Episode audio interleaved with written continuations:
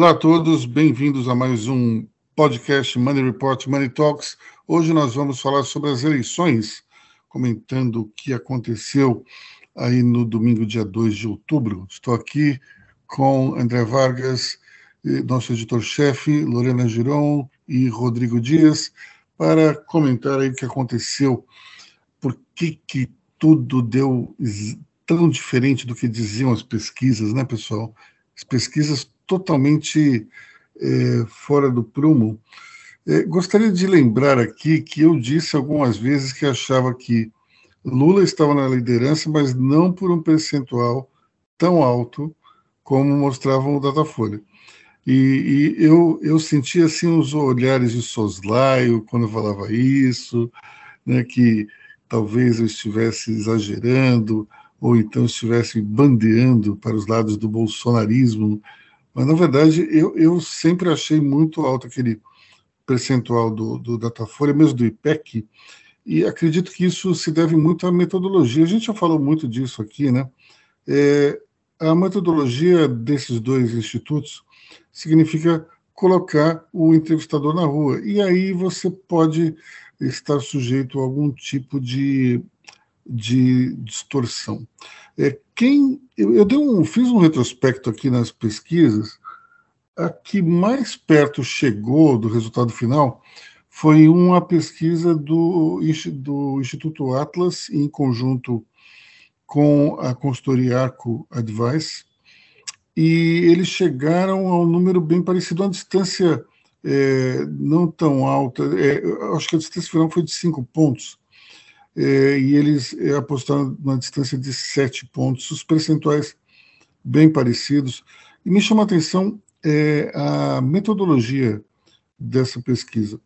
Essa pesquisa não vai entrevistando as pessoas, ela vai, é, ela vai arregimentando voluntários que, que são escolhidos aleatoriamente por uma questão é, de, de perfil socioeconômico e geolocalização. Se você quiser, você adere, então, ao programa e fica respondendo as pesquisas. É, foi quem mais acertou. Não sei se é porque tem, digamos, um, um anonimato implícito e, portanto, é, talvez o que surpreendeu todo mundo é que havia um bolsonarismo no armário e ele foi liberado depois. A gente não sabe dizer exatamente ainda quais foram as, as razões para isso. A impressão que eu tenho é que houve, de fato, um, um, um bolsonarismo que estava retraído e acabou aparecendo mais. É, muita gente acha que foi a migração de votos, tal, não sei, porque a abstenção está muito parecida, votos nulos e brancos ainda não vi, mas me parece bem, bem próximo ao que era antes embora Lula tenha tido uma votação expressiva, é o recorde é, até hoje de votos para candidatos à presidência. Bolsonaro teve mais votos do que teve no primeiro turno de 2018, o que me leva a crer que, em termos de volume, essa eleição está muito parecida com a eleição americana de Trump e Biden porque você teve um volume muito alto de votos democratas e, ao mesmo tempo, um volume bastante expressivo de votos para os republicanos com Trump. A única diferença é que lá esses votos eles se revertem em, em delegados que vão votar no colégio eleitoral. É uma, é uma fórmula é, já mais que centenária e que eles utilizam por lá. Bom, e vocês o que acharam? Vocês ficaram surpresos aí com o resultado? Diga. É, eu acho que foi emocionante. É, foi emocionante pelo seguinte: Lula começa atrás e ultrapassa. E até pelo, pela distância que ele começou, e, e, e depois abriu cinco pontos, isso, em primeiro lugar, só indica o quanto o eleitorado está dividido é, nas diferentes regiões do país. É, essa distribuição de votos ela não é homogênea.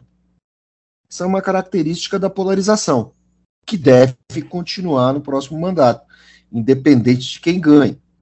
É, outro ponto são as abstenções, 20%. O candidato que conseguir uns 3% ou 4% das abstenções ganha facilmente.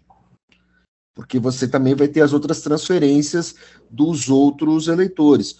Outra coisa é o, o, o esvanecimento do Ciro. Como ele, a nossa pesquisa deu, né, 100% dos participantes, sejam lá quantos forem, dizem que o Ciro se perdeu no personagem. Que deu, deu uma entrevista aí muito estranha. Tem várias, várias características interessantes dessa, dessa, dessa fase do pleito.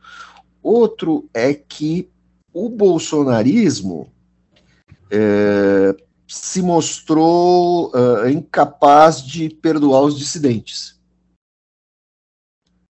Muita gente que foi muito bem votada e rompeu com o bolsonarismo não foi para frente. Daí, Joyce Hasselman, por exemplo, um milhão de votos, ela teve 13 mil votos nessa eleição. De um não, e, a Janaína, e a Janaína Pascoal, pelo amor Também. de Deus. Essa, essa é mais. Uh, e outros mais. Frota, Frota também tentou, tentou deputado estadual, não conseguiu nem estadual. A única exceção fica para Sérgio Moro.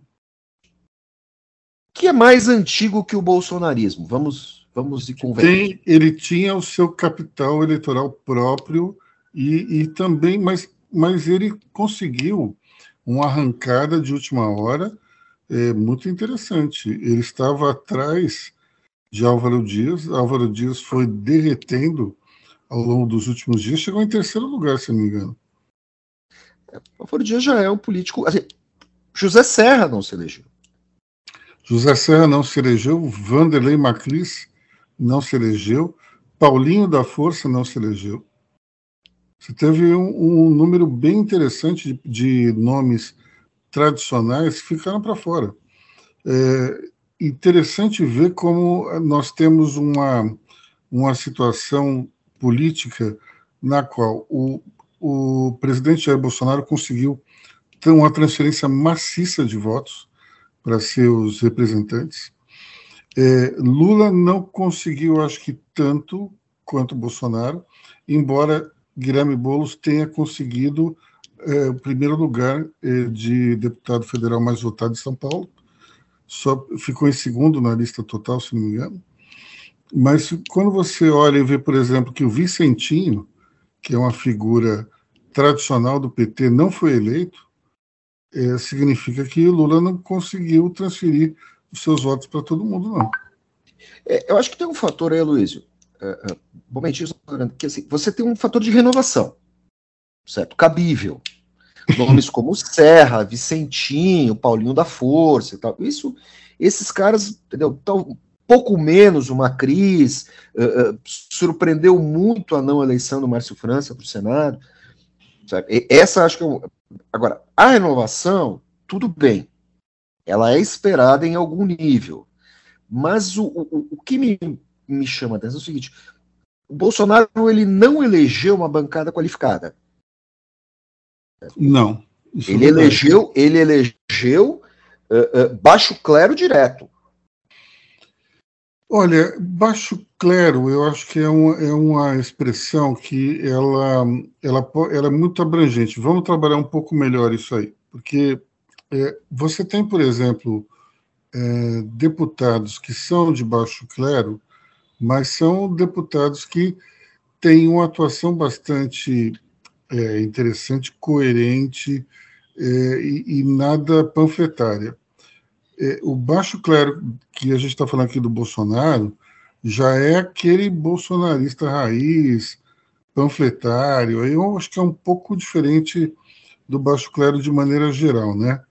Estamos é, falando de Calazambelli, Bia Kicis, são aqueles deputados. A, a gente teve, por exemplo, Mário Frias, eleito deputado que é um ah, sujeito que ia para a Secretaria da Cultura armado.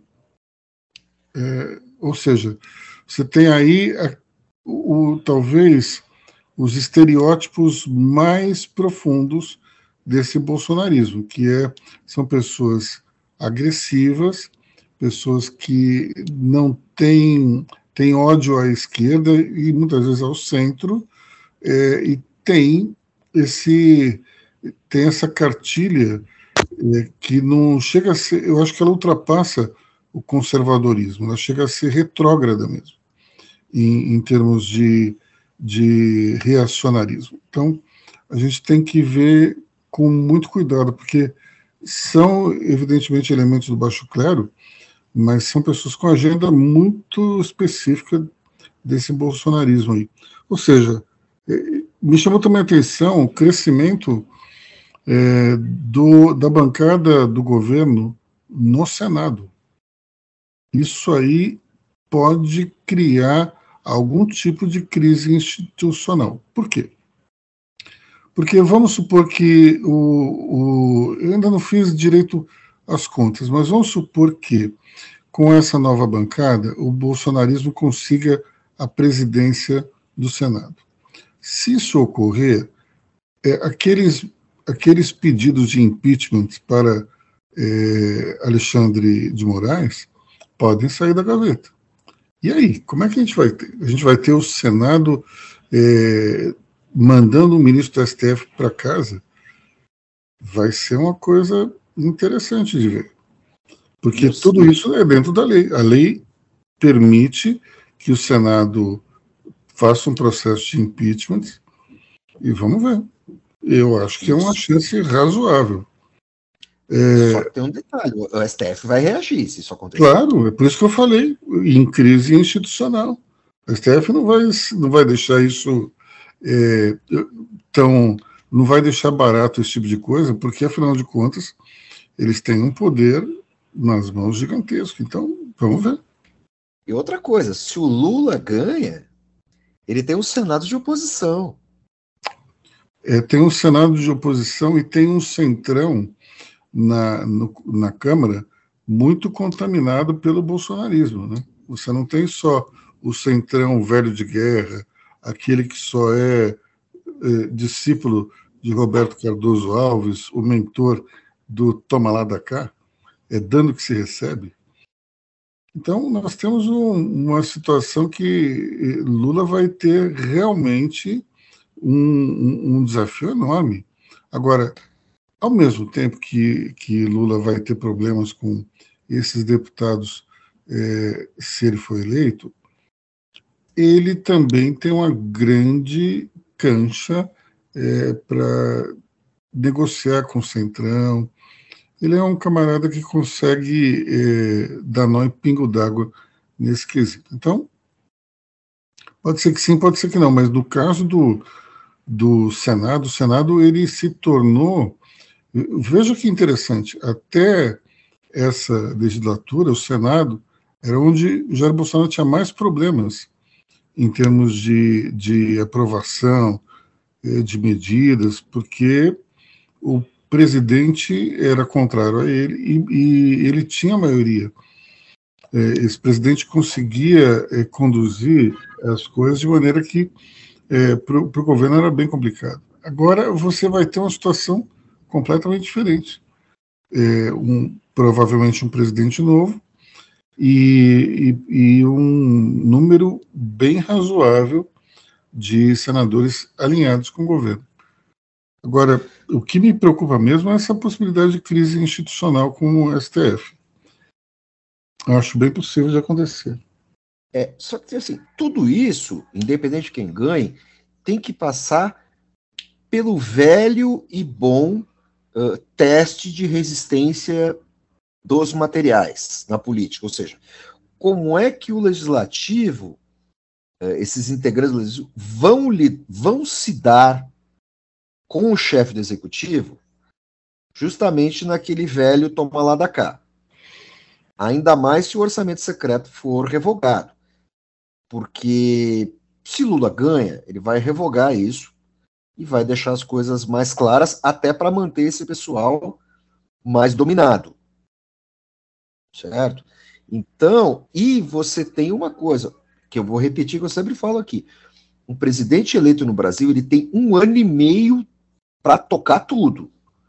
O resto, depois vai ter a eleição para os prefeitos, e aí o pessoal do legislativo fica muito escravo dos prefeitos, ficam escravos da base.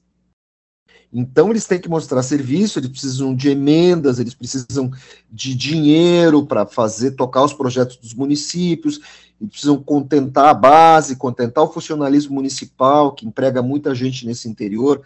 Então é, é tem ali um, um jogo de montar muito importante a ser discutido. E agora eu vou jogar a, a proposta que é assim, é a banana de dinamite. É o que se Bolsonaro ganhar, ele corre o risco de ser o único presidente reeleito, corre o risco, ironicamente, né? O único presidente reeleito a fazer um segundo mandato melhor do que o primeiro. Porque ele não é vai ter, ele não vai ter epidemia e a crise econômica foi tão grande que óbvio que vai melhorar. Vai melhorar por inércia. Olha, Bom, olha que que cenário interessante. Olha, é interessante porque vira tudo, né? Vira tudo, absolutamente tudo em favor de Bolsonaro se ele conseguir a eleição. Né? É, queria tocar em dois pontos é, antes da gente encerrar. Um, é, PSDB morto e enterrado depois dessa eleição. Acabou. Aquele que já foi o maior partido de todos se, é, se perdeu dentro de disputas internas e principalmente depois da saída de Geraldo Alckmin. É, e, por, e mais uma coisa, é, antes de passar a palavra à Lorena, é, a, a gente tem uma situação também, é, você está falando PT dividindo o espaço com o PSOL, realmente o PSOL cresceu, mas não esqueça que o PT ele deu, uma, ele deu um salto gigantesco. Saiu de 54 para 80 deputados, é muita coisa. Então, temos que lembrar disso aqui também. É, eu queria só falar sobre teoria das, da conspiração. É, não nem bem a, a, votação tinha, tinha ainda encerrado, ou estava ainda no meio, já se falava de manipulação, de fraude, do Diaba 4. Até hoje de manhã, por exemplo, eu via é, gráficos de, de é, eleição mostrando a queda de Bolsonaro e a ascensão de Lula, e as pessoas dizendo está muito, está muito certo, está é, tá, tá, tá absurdo, é para desconfiar. Bom, eu, eu até entrei nessa discussão e falei assim: bom, vamos, vamos imaginar então que você tem o poder para manipular as eleições. Você tem esse poder. Não sei exatamente como você vai fazer isso, mas você tem esse poder. Aí você tem duas maneiras de fazer isso. Uma maneira é fazer de uma forma em que Lula vá subindo paulatinamente e Bolsonaro caindo também, como aconteceu agora. De uma forma que parece um algoritmo. Ou então, você pode fazer isso de uma maneira disfarçada, na qual sobe a cada três pontos ele sobe meio, depois ele sobe 1, depois ele sobe 0,83, porque afinal de contas, a gente está falando de um algoritmo, dá para fazer o que você quiser. Então me diga, o que você faria? Você faria do jeito certinho, que parece algoritmo, ou você disfarçaria? Eu acho impressionante esse pessoal que, que vive de teoria da conspiração, porque parece que só eles são inteligentes no mundo. É incrível porque assim, todo mundo é burro, todo mundo é limitado, só eles vão lá e percebem, ah, mas aqui tem uma coisa errada. Não, não pode ser assim. Só pode ser manipulação. Sem contar as fake news, né? Tem um, uma outra fake news aí de apuração em barreiras em, na Bahia, e daí dá um número do, de votos do Lula, que é o dobro do número de eleitores, enfim, totalmente fake, mas é, a, a, milícia continua atacada nesse sentido. Vamos lá, Lorena. É, eu, eu vi muitos deputados é, bolsonaristas, inclusive o que foi é, mais votado, né? O Nicolas Ferreira, falando assim: ah, como que a gente é, ganhou tanto no Senado, ganhou todo como governador e como presidente não ganhou. De, deve ter fraude por causa disso. Assim, mas não faz sentido nenhum. O Lula ganhou em 14 estados, não ganhou? 14. Bolsonaro ganhou em 12, mais o, o GDF. E sendo que a distância entre Lula e Bolsonaro não foi exatamente muito grande. É, Ou seja, quando você pega toda a vantagem enorme de, do, do Nordeste, dá essa diferença entre os dois. É simples assim. É, e eu estava discutindo antes com o André, antes do podcast, com o Rodrigo, que eu, pelo menos, conheço muita gente que vota assim. Ah, eu vou votar no Lula. Mas aí, para deputado, eu vou votar. É, quem era mesmo? Delegado Bruno, que pela causa animal.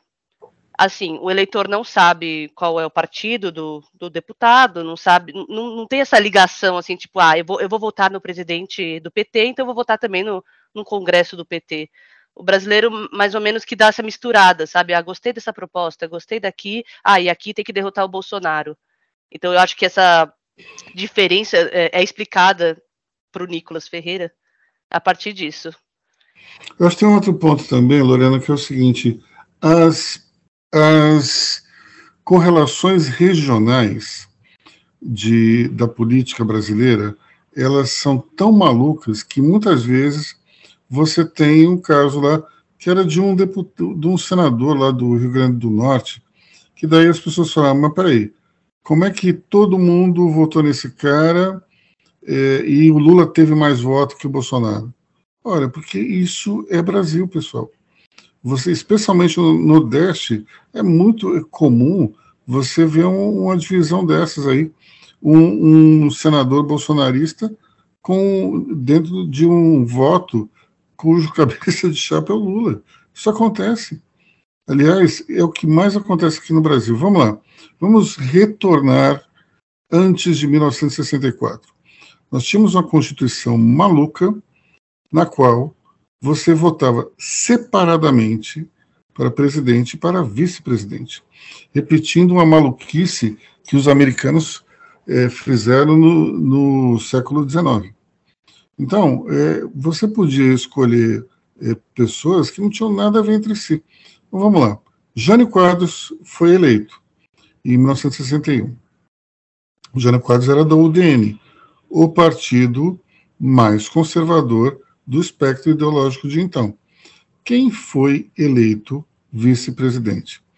João Goulart, do PTB, que era talvez o político naquele momento com maior fama de esquerdista. Então, como é que alguém explica uma coisa dessa? Porque para você ter uma vitória de Jânio como presidente e de Jango como como é, como vice, no mínimo você tem aí uma é, o, André Vargas lembra não tinha segundo turno. Você teve aí uma, uma superposição gigantesca de pessoas que votaram em Jânio e em Jango. Como é que você explica isso? É o mesmo caso do Rio Grande do Norte. Você teve muita gente votando no Lula e votando também no senador é, que é ligado a Bolsonaro. Isso acontece, isso é Brasil. Às vezes a gente consegue explicar, às vezes é inexplicável. Ô Rodrigo Dias, o que você achou de mais divertido aí na, na apuração? Eu queria só, para não estender, que eu sei que vocês. A gente tem bastante coisa para falar, mas é, chama atenção para duas coisas. Antes de quicar a bola para perguntar para vocês sobre esses questionamentos do resultado do, do, dos institutos de pesquisa, lembrando que já tem líder do governo querendo criminalizar instituto que der pesquisa fora da margem de erro, né? Essa, essa, essa é uma bola que eu vou quicar para vocês. Mas daqui para frente, é, com esse desempenho até fora do esperado da Simone Tebet, sendo a terceira via, né? É, a gente tem dois cenários: o Lula, a Simone acenando para o Lula, falando que já tem lado e que vai esperar o presidente dos partidos Cidadania e MDB se pronunciar, mas ela já tomou um lado. Acredito que em 24 horas, 48 horas ela já deve se pronunciar. Mas a gente tem um cenário com o Lula tentando é, usar o seu Picolé de Chuchu, Geraldo Alckmin, para fazer essa articulação em São Paulo para o Haddad e com a Simone Tebet. É, Lula está trabalhando no atacado e o Bolsonaro tentando encaixar uma estratégia para cativar esses votos no varejo. É, o que, que vocês acreditam daqui para frente sobre a, essa diferença? Vocês acham que é, nessa perspectiva de que quem votou em Lula continuará Lula, quem votou Bolsonaro continuará Bolsonaro, as contas do PT é que eles precisam de cerca de 30% dos votos da Simone Tebet. É, é burra essa conta? Olha, essa conta não é burra, mas ela, ela, ela leva em consideração uma constante que é o número de nulos brancos e abstenções igual. Alguém garante que vai ser igual? Eu não garanto. Esse é o problema. Achar que só com 30% da Simone Tebet já resolveu, acho que não, porque você tem aí uma massa de, de votos que estão voando, uns 35, 40 milhões de pessoas, de eleitores, que não tomaram posição. E, e vamos lembrar uma coisa: já houve um fenômeno incrível que foi, foi digamos, é, vivido por Geraldo Alckmin, que é ter mais votos no primeiro turno do que no segundo. Isso, isso é uma coisa complicada. Não dá para a gente dizer, olha, nós vamos ter é, tanto e mais tanto. Talvez não. Talvez o Lula fale alguma coisa errada no meio do caminho aí que possa tirar votos dele. O grande problema geral do Alckmin naquela eleição foi que na, no debate com o Lula ele foi muito agressivo. Ele saiu do personagem Picolé de Chuchu e isso chocou seus eleitores. E, sem contar que acabou falando umas besteiras também no meio do, do, do, da campanha, então ele teve menos votos no segundo turno do que no primeiro. É, eu não estou dizendo que isso vai acontecer de novo com, com o Alckmin como vice de Lula, mas é, a gente não pode dizer que, que a análise da, da análise eleitoral é uma ciência exata, ou, ou pelo menos que tudo vai se manter igual, não necessariamente. Acho complicado. Acho que essa eleição está totalmente aberta. É, uma vez nós fizemos uma, um, um evento aqui em Money Report com a cientista política Sila Schumann, e nós dois concordamos, isso era, acho que ainda estamos falando em junho, que a eleição não estava ganha por nenhum lado e queria ser uma disputa ferrenha. Isso, mais do que nunca, é verdade.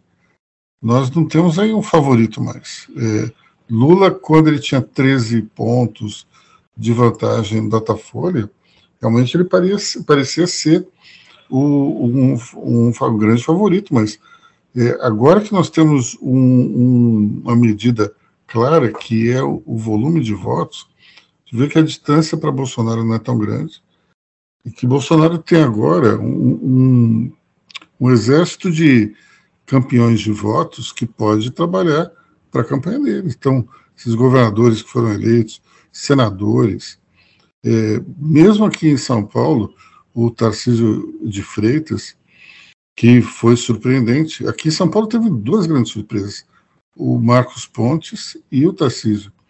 E essa surpresa se dá basicamente por conta de os dois serem candidatos ligados a Bolsonaro. É, a gente tinha ali. É interessante que eu, eu lembro que teve uma, um momento da campanha que saiu um Datafolha que o Rodrigo tinha empatado tecnicamente com, com o Tarcísio. E eu até comentei com vocês que o tracking dos partidos mostrava outra coisa. Tarcísio empatado tecnicamente com Haddad. E no final das contas, você vê quando isso aconteceu, é exatamente o meio da linha que leva Tarcísio para 41 pontos. E a liderança é, da votação para governador. Portanto, a gente tem aqui um, um, algo nas pesquisas que precisa ser revisto. É, talvez esse modelo de só entrevistar a pessoa na rua não funcione.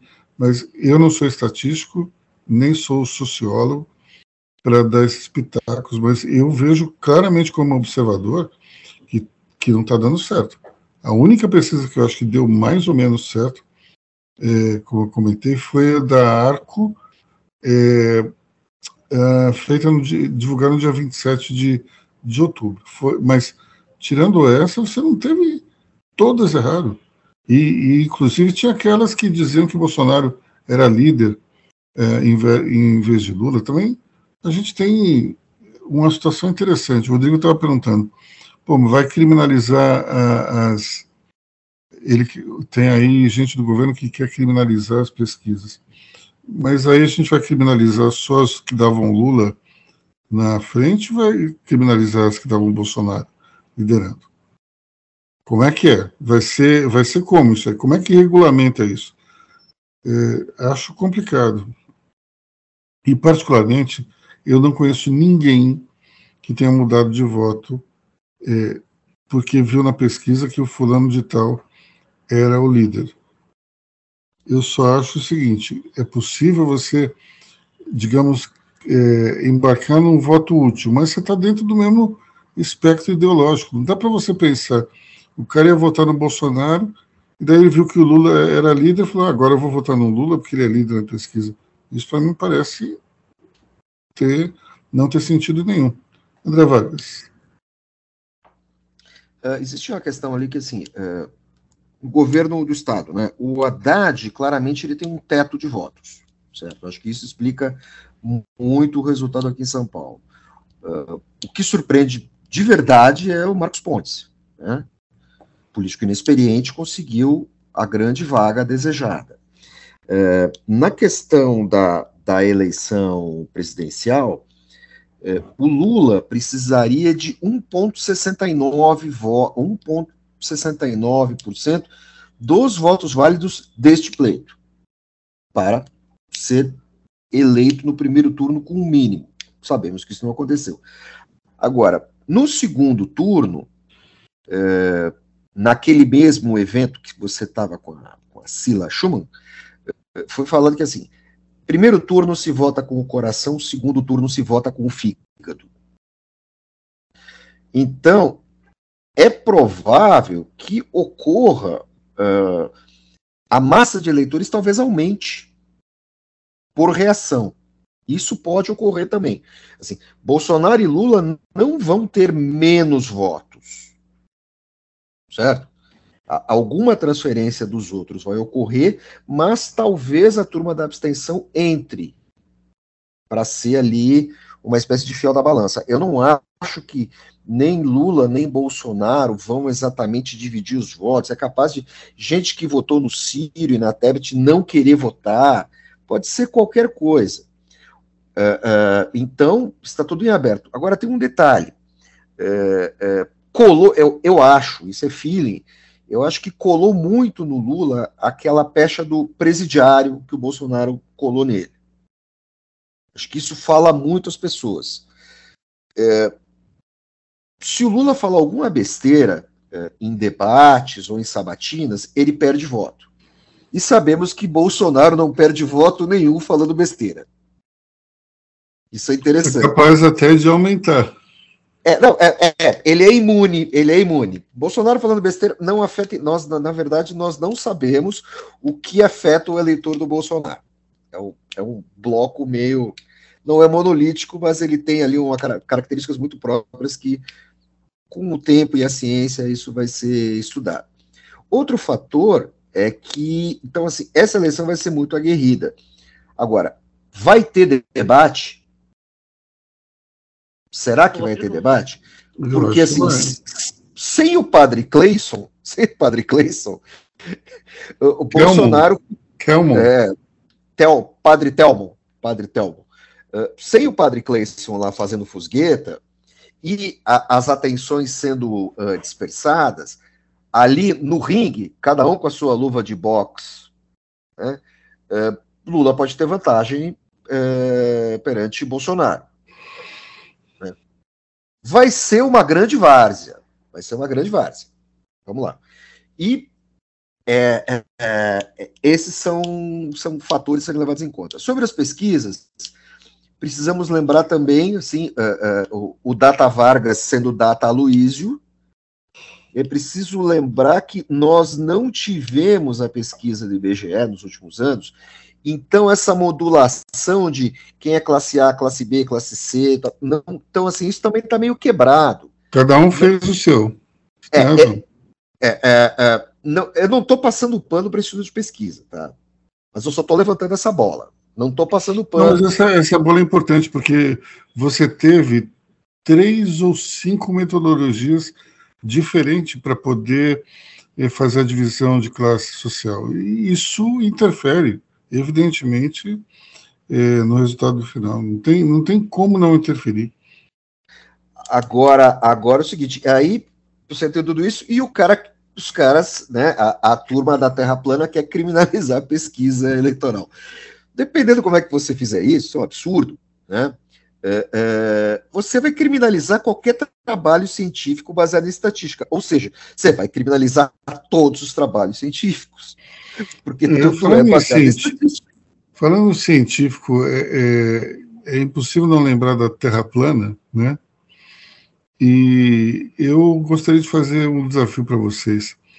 Quantos terraplanistas devem ter votado em Marcos Pontes, que é, sem dúvida alguma, de todos os brasileiros, o único que pode ter a certeza absoluta de que a Terra é redonda? E que fez discurso contra os terraplanistas na figura enquanto ministro da Ciência e Tecnologia. Mas abafa, abafa. É, mas aí o pessoal diz, ah, mas ele, a janela era estreita ali na estação, ele, ele ficou trabalhando lá, ele não olhou pela janela. Pode ser isso também. Lorena. Então, é, sobre a, é, a, terceira via, passar os votos, assim, o Bolsonaro ele fez um arrastão nos votos nulos e brancos, né, de última hora, nos indecisos. Eu até estava falando que eu acredito que quem, quem vai no voto branco tem mais tendência a ir para Bolsonaro do que Lula, mas não sei, isso é, isso é totalmente achismo meu. E assim, a terceira via também foi para o Bolsonaro, né? A, a, que antes era de um, depois foi para o outro, que era o Dória, que era o Moro. Então, assim, ainda tem um grupo que está segurando. Só que o que eu tinha falado aqui antes é. A gente não consegue mais decidir o segundo turno com a ajuda, como era em 2018, que todo mundo pedia ajuda do Ciro para para eleger o Haddad, agora os líderes do partido não mandam mais nos seus eleitores. O, o, a Simone Tebet não vai chegar e falar: eu, eu quero que vocês votem no Lula. Não vai toda a porcentagem para o Lula. Tem muita gente do, do Bolsonaro e tem muita gente que está do Lula tem muita gente que pode até anular. Então, assim, é um cenário diferente do que a gente já viveu antes, porque está muito inconsistente, né? É, então, assim, eu acredito que ainda pode até mesmo crescer os votos nulos não sei. É, tá, muito, tá muito diferente. Gente, eu não consigo mais é, dizer para você, tipo, quem vota no Ciro vota no Lula, quem vota no Tebet vai votar nisso. Que nem, por exemplo, eu acho que vai acontecer em São Paulo. Também tá nesse estilo, que o Rodrigo Garcia, não sei se os votos vão pro. Não sei se. Porque o Rodrigo Garcia acabou de falar que vai tentar fazer uma, uma, um acordo com o PT, mas isso vai adiantar também? Acho que não. Acho que os votos do, do Rodrigo Garcia vão pro, vão pro Tarcísio. Uhum. É, só o bolsonarismo e o petismo transfere, exatamente, porque agora o país está dividido nisso, é bolsonarismo e petismo. Agora o resto, já não sei. Olha, é, eu acho que aqui em São Paulo tem, tem uma questão que é muito, é, muito mais, digamos, profunda do que simplesmente apoio de um para o outro. É, para mim é uma questão muito simples. É, no interior não se vota no PT. Ponto, acabou. 24 milhões de votos contra 8 milhões de votos da capital. Como é que você vai fazer? Eh, vamos lá. Alguma vez o PT ganhou? Não. E por que não ganhou? Porque o interior não vota no PT. Esquece. Não tem como. Você tem situações nas quais o PT pode levar a capital. Isso já aconteceu. É, mas é porque aqui na capital você tem uma composição de eleitorado completamente diferente do interior. O interior simplesmente não vota no PT. Então, vai ser complicado. E esse é o tal do teto ao qual o André Vargas estava se referindo. O, o, se você olhar de quatro meses para cá, o Haddad está no mesmo patamar. Ele não consegue subir, porque ele tem um teto. O teto dele é o eleitor da grande cidade. É, é, tá, o, o, o, Vargas, entra aí para falar o que você escreveu. O PT só consegue bom desempenho no interior de São Paulo nas grandes cidades, onde há universidades, universidades públicas, e, consequentemente, esses lugares são, são lugares onde há grandes hospitais, grandes faculdades e tal. Então, ali você tem uma classe média mais instruída e também tem uma base sindical. Onde você tem essa classe média mais ligada ao agro, mais é, é, é, que são muitas cidades no interior de São Paulo, cidades pequenas, cidades médias, essa vantagem do PT ela, ela some. Ela some. Porque ali o preconceito contra a esquerda é, é, não é que os caras não. Eles caem até no estereótipo. Né? Sabe assim? Então, ali, lá, nesses locais, as pessoas não têm esse acesso. Então, tem essa digamos assim, tem, tem essa barreira para o PT ali no interior. É, Rodrigo Dias, conta para gente como é que foi a votação é, na cidade natal de Rodrigo Garcia. Em Tanabe, cidade do, do Tucano. Tanabi, Tanabi. Tanabi, cidade do Tucano, Rodrigo Garcia, Tarcísio 44, Rodrigo 36. E esse é um retrato do interior, né? É, o Tarcísio ganhou em Pindamonhangaba, por exemplo, que é a cidade do Geraldo Alckmin. Né? É, agora, sim, né, a política é uma coisa. É uma, é, é você não pode subestimar, né? O amanhã é, só pertence, só pertence a Deus, né? A gente viu o PT ser dizimado em eleições passadas para o governo do estado, para o Senado, e hoje você vê o PT recuperando esse fôlego. É, e, por falar, e por falar em fôlego, eu vou quicar uma bola polêmica para vocês agora seria o momento da volta de João Dória para pegar esse PSD, esse PSDB estraçalhado e retomar o futuro do, do, do, do Tucanato no Brasil? Olha, eu acho que tem algum momento da, da política que ela se lembra, que ela parece muito um jogo de cartas. Quem joga, por exemplo, canastra, é, em algum momento se sente tentado pegar aquele monte de cartas que está ali no meio para ver se faz algum jogo. Me parece que o PSDB hoje é aquele monte de cartas que ninguém está querendo. Então, é, se por acaso João Dória resolver pegar e refazer é, o partido, pode até dar certo, mas vai ser interessante, porque ele foi meio que rejeitado pelo partido que implodiu sem ele. Interessante demais isso, né? É, vamos fazer um, um exercício aqui de, de é, futurologia reversa. E se o João Dória tivesse sido candidato no lugar de Simone Tebet? A Simone Tebet teve aí 4,2, foi isso, né? 4,2, né? Será que João Dória teria menos que isso? Eu acho que não. Geraldo Alckmin teve 4,6 em 2018. É, só que as pessoas falam, ela tem um grande potencial. Não teve, né? Teve menos do que o Alckmin. Talvez João Dória tivesse mais. Eu acho que eu acho que ficaria meio que igual, sabe? Não entendi por que tirar um para botar outro. Agora o partido implodiu, porque entenda uma coisa: se vocês têm um candidato como o Rodrigo, apanhando de todo mundo, porque ele é um candidato do Dória, e o Dória não está na, disputa para se defender ou atacar os outros, o Rodrigo não naufraga. E foi o que aconteceu. É, isso, ao mesmo tempo, você tinha ali um bolsonarismo insuflando também a candidatura de Tarcísio, claro. Mas ninguém foi ao socorro de Rodrigo. Ele levou um, uma pancada atrás da outra, dizendo que ele não era, que ele era o, a continuidade do Dória, que era ruim. Agora, vamos lá, o Dória era mal avaliado na pessoa física, na pessoa jurídica, foi a sua administração.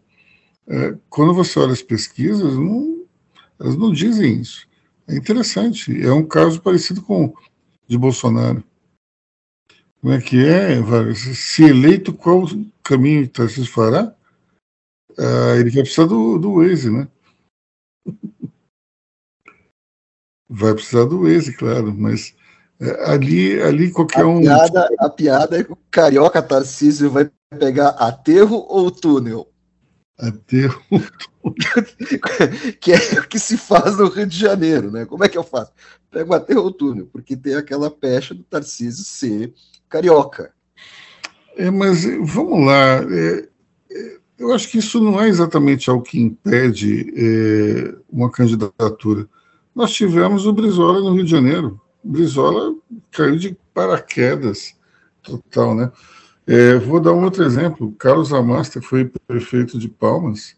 Ele era de Santa Catarina e ele ele aterrizou ali também de, de paraquedas. Às vezes isso. O Jânio, era do Mato Grosso. Sim. Então, a gente não tem exatamente. É, não tem exatamente como julgar isso. Às vezes alguém, um forasteiro, pode fazer um trabalho genial, como um, um, um nativo pode fazer algo muito ruim. É, realmente vale a piada. Vale a piada. O, o Waze vale a piada. Bom, pessoal, vamos ficar por aqui, né? Já estouramos alucinadamente o que a gente tinha planejado.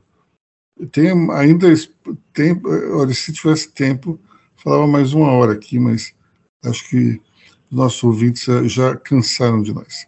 Então é isso aí, pessoal. É, muito obrigado pela audiência. É, não dá para desejar o, o, o, bom fim de semana de sempre, mas que essa semana seja bacana para todos. Tchau. Pessoal, boa semana. Até sábado. Bom fim de semana a todos e até a próxima. Boa semana e até o fim de semana. semana. Rodrigo. É verdade, Rodrigo. Boa semana, tá desacostumado. Mas boa semana a todos aí e vamos para mais um capítulo da eleição, porque não acabou.